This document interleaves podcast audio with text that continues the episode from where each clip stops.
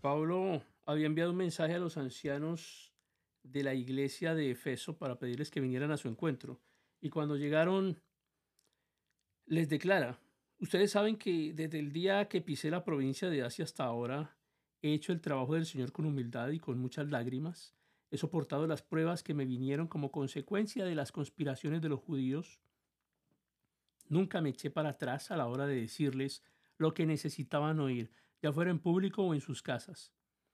He tenido un solo mensaje para los judíos y los griegos por igual, la necesidad de arrepentirse del pecado, de volver a Dios y de tener en nuestro Señor Jesús la fe. Ahora, dice Pablo, estoy obligado por el Espíritu a ir a Jerusalén. No sé lo que me espera allí, solo que el Espíritu Santo me dice que en ciudad tras ciudad me espera cárcel y sufrimiento, pero mi vida no vale nada para mí a menos que la use para terminar la tarea que me asignó el Señor Jesús, la tarea de contarles a otros la buena noticia acerca de la maravillosa gracia de Dios. Y ahora sé que ninguno de ustedes a quienes les he predicado del reino volverá a verme. Declaro hoy que he sido fiel. Si alguien sufre la muerte eterna no será mi culpa, porque no me eché para atrás a la hora de declarar todo lo que Dios quiere que ustedes sepan.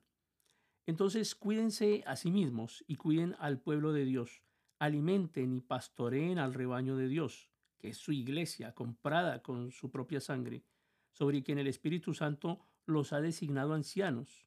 Sé que después de mi salida vendrán en medio de ustedes falsos maestros, como lobos rapaces, y no perdonarán al rebaño. Incluso algunos hombres de su propio grupo se van a levantar y van a distorsionar la verdad para poder juntar seguidores. Tengan cuidado. Recuerden los tres años que pasé con ustedes, de día y de noche, y mi constante atención y cuidado, así como mis muchas lágrimas por cada uno de ustedes.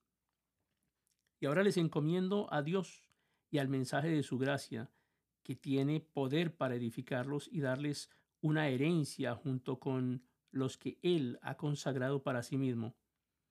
Yo nunca he codiciado la plata, ni el oro, ni la ropa de nadie. Ustedes saben que mis dos manos han trabajado para satisfacer mis propias necesidades e incluso las necesidades de los que estuvieron conmigo. Y he sido un ejemplo constante de cómo pueden ayudar con trabajo y esfuerzo a los que están en necesidad. Deben recordar las palabras del Señor Jesús. Hay más bendición en dar que en recibir. Cuando Pablo terminó de hablar, se arrodilló y oró con ellos, y todos lloraban mientras lo abrazaban y le daban besos de despedida. Estaban tristes, principalmente porque les había dicho que nunca más volverían a verlo. Y después lo acompañaron hasta el barco.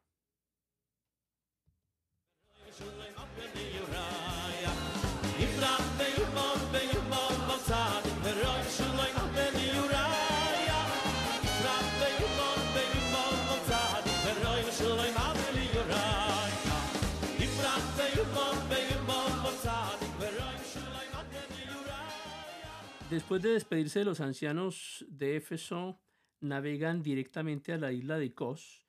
Al día siguiente llegan a Rodas y luego van a Pátara.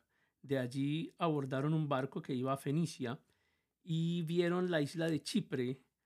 Dice el, el texto, la pasamos por nuestra izquierda y llegamos al puerto de Tiro en Siria, donde el barco tenía que descargar.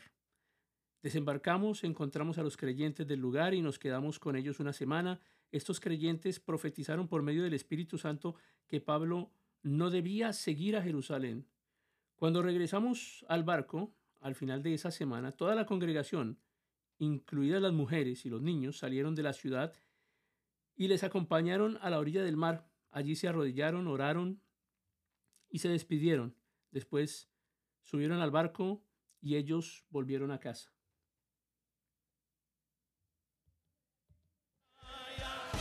ran dey mum dey mum i'm tired but i'm even shoyn